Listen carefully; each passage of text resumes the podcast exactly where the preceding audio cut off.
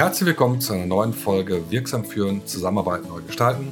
Ich bin wie immer Jörg Rosenberger und für diejenigen, die meinen Podcast chronologisch hören, also immer dann, wenn er erscheint, an die möchte ich natürlich ganz herzlich äh, meinen Wunsch für das Beste für 2022 äh, senden, denn das Erscheinungsdatum dieser Folge ist der 5.1.2022.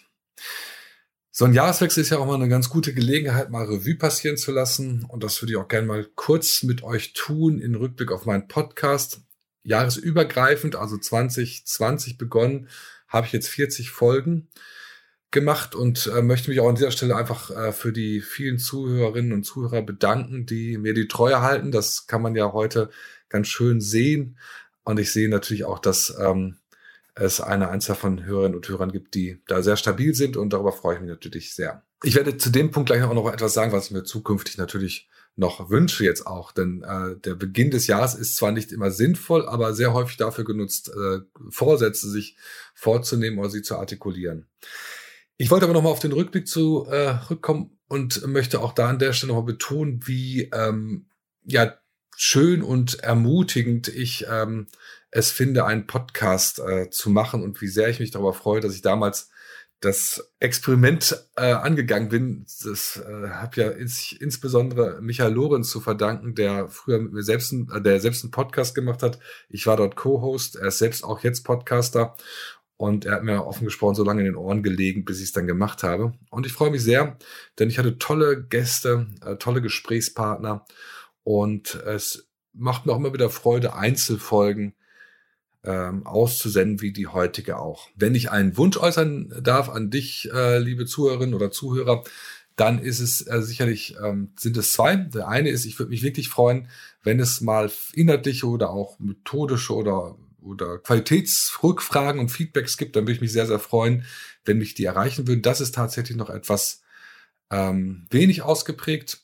Und ähm, eine zweite Bitte ist, ich äh, würde mich natürlich freuen, wenn du die neue Funktion, wenn du über Spotify meinen Podcast hörst, wenn du die neue Funktion der Bewertung nutzt, dann kannst du nämlich meinen Podcast auch bewerten.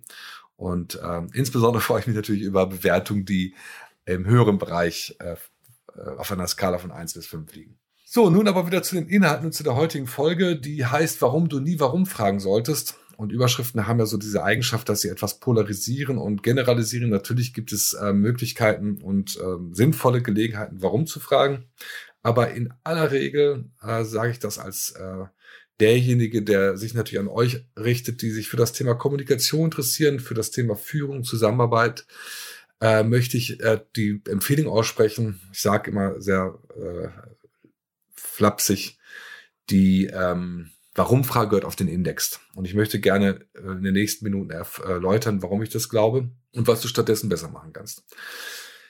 Wenn du dir selbst mal überlegst, wenn du als das letzte Mal eine Warum-Frage gestellt hast oder eine gestellt bekommen hast, dann wird dir möglicherweise auffallen, dass in aller aller Regel diese Warum-Frage ähm, dazu führt, dass du eher in die Vergangenheit ähm, denkst und sich deine Gedanken richten. Denn eine Warum-Frage ist auf einer Zeitschiene, wenn man die sieht als Zukunft, Gegenwart und Vergangenheit, dann führt die Warum-Frage in aller Regel in die Vergangenheit. Wir fragen also sehr häufig nach einer Begründung und für etwas, was uns in aller Regel, wo wir Gesprächs- und Nachfragebedarf haben, häufig ist es eher negativ konnotiert. Also wir fragen nach Dingen, die uns nicht so gut gefallen, allerdings auch nach Erfolgen, aber das ist weniger. Und allein das äh, zeigt schon, dass es zu überprüfen ist, ob es eine sinnvolle Frage ist, wenn ich eher in die Vergangenheit etwas gerichtet frage. Denn häufig ist es ja so, dass äh, in kommunikativen Prozessen und Abläufen wir keine Logiken haben, die so so eine Wenn-Dann-Logik haben. Also wenn ich so nach dem Motto, wenn ich den Grund für etwas weiß, was nicht gut gelaufen ist, dann habe ich auch die Garantie dafür, dass ich es beim nächsten Mal besser machen kann. Und das ist mitnichten so. Das ist ein großer Irrtum. Im Umkehrschluss würde ich sagen, ich muss das Warum, ich muss das Problem nicht kennen, um eine Lösung zu finden. Und das zeigt auch nochmal, warum es in kommunikativen Prozessen, die ja ursächlich und nicht logisch sind, die nicht berechenbar sind, äh, gar nicht so sinnvoll ist, eine Warum-Frage zu stellen. Darüber hinaus gibt es auch noch viele andere Gründe, die äh, mich dazu äh, heute motivieren, von dem, zumindest die Dosierung des Warums auf ein Minimum zu reduzieren. Wenn du mal äh, in dich gehst und du daran denkst und ich würde dich jetzt fragen, warum hast du, und jetzt kommt irgendetwas, was dir in letzter Zeit vielleicht nicht so gut gelungen ist oder ein Missgeschick oder irgendetwas, was dir passiert ist, dann ist es vielleicht bei dir auch so wie bei vielen, vielen anderen Menschen, dass eine Warum-Frage eher das Gefühl von Rechtfertigung auslöst. Wir fühlen uns oft nicht gut damit. Das ist sicherlich auch historisch bedingt äh, oder sozusagen biografisch bedingt. Äh, nämlich, äh, wir hören diese Fragen sehr, sehr häufig, insbesondere auch im Kindesalter. Und sehr, sehr häufig sind es nicht die Fragen, warum ist es dir gut gelungen, sondern warum ist es dir nicht gut gelungen? Warum hast du das gemacht? Warum hat das nicht geklappt? Warum hast du dein Zimmer nicht aufgeräumt? Und so weiter. Äh, das zieht sich aber fort bis zum äh, ins hohe Lebensalter, wo wir gefragt werden, warum hast du das nicht gemacht? Warum kommst du zu spät und so weiter. Das heißt, die Frage warum ist schon mal per se oft negativ konnotiert und wird tendenziell mit einer Abwehrhaltung und einer Rechtfertigungshaltung ähm, verknüpft. Und allein deswegen ist es schon sinnvoll, in deiner Rolle als Führungskraft oder in deinem ähm, Miteinander mit anderen äh, Kolleginnen und Kollegen äh, gut zu überlegen, ob es Sinn macht, eine Warum-Frage zu stellen. Zusammengefasst, als ersten Block, die Warum-Frage führt eher in die Vergangenheit.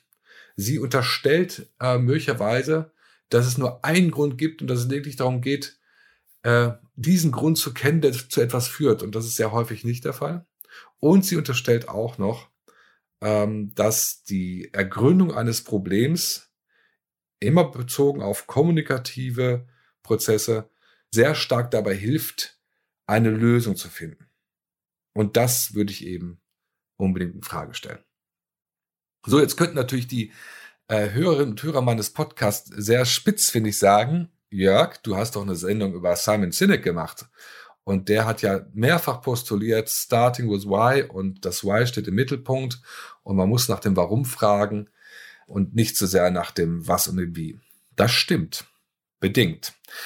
In meiner Wahrnehmung liegt die Irrtümlichkeit, die sehr häufig daraus abgeleitet wird, aus dem Modell von Simon Sinek, den Golden Circle. Diejenigen, die von euch, die jetzt damit nicht so viel anfangen können, die, denen mache ich natürlich Werbung, in die Folge hineinzuhören vom Golden Circle.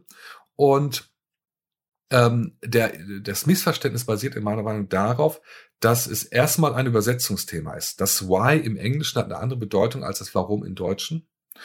Und deswegen empfehle ich sehr häufig auch, dass man entweder das Warum ähm, durch das ein Wozu zum Beispiel ersetzt und allein dadurch bekommt man schon eine andere Kolorierung auch des Gefühls, äh, was uns damit verknüpft.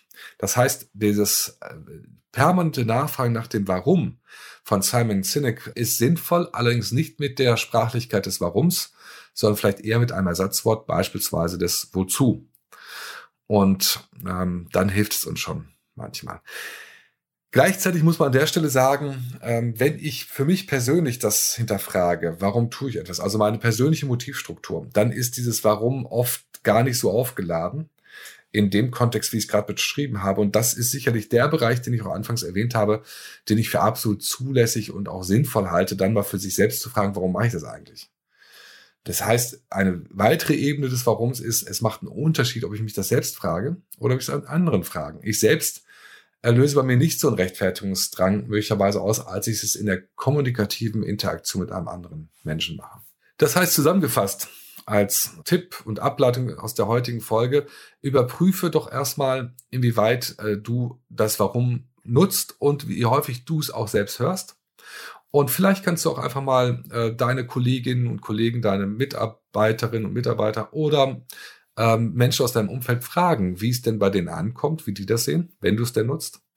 Und mach dich auf die Suche nach Ersatzwörtern und probier das einfach aus. Und du wirst möglicherweise eine andere Reaktion bei deinem Gegenüber erleben.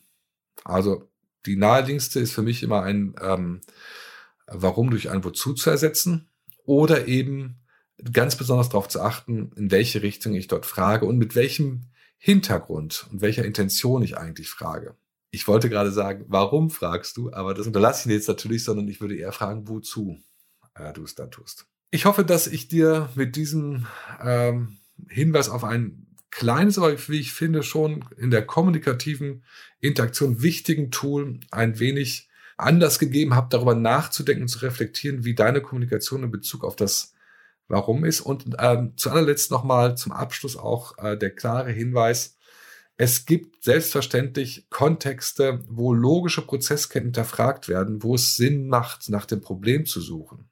Selbstverständlich. Wenn es eine logische Kausalkette ist, dann ist es immer wichtig und richtig, auch nach dem Problem zu gucken, nach der Ursache. In kommunikativen Prozessen, die ich als weitestgehend unlogisch betrachte, wo es keine Wenn-Dann-Logen gibt, ist es weniger logisch. Das ist nochmal ganz wichtig zur Erläuterung, damit keine Missverständnisse entstehen. Ähm, Im Sinne von Ursachenforschung macht keinen Sinn. Doch sie macht dann Sinn, äh, wenn sie mir dabei hilft, die Zukunft anders zu gestalten zukünftig. In kommunikativen Prozessen ist es manchmal nicht der Fall. Vielen Dank für deine Aufmerksamkeit und ich freue mich auf bald.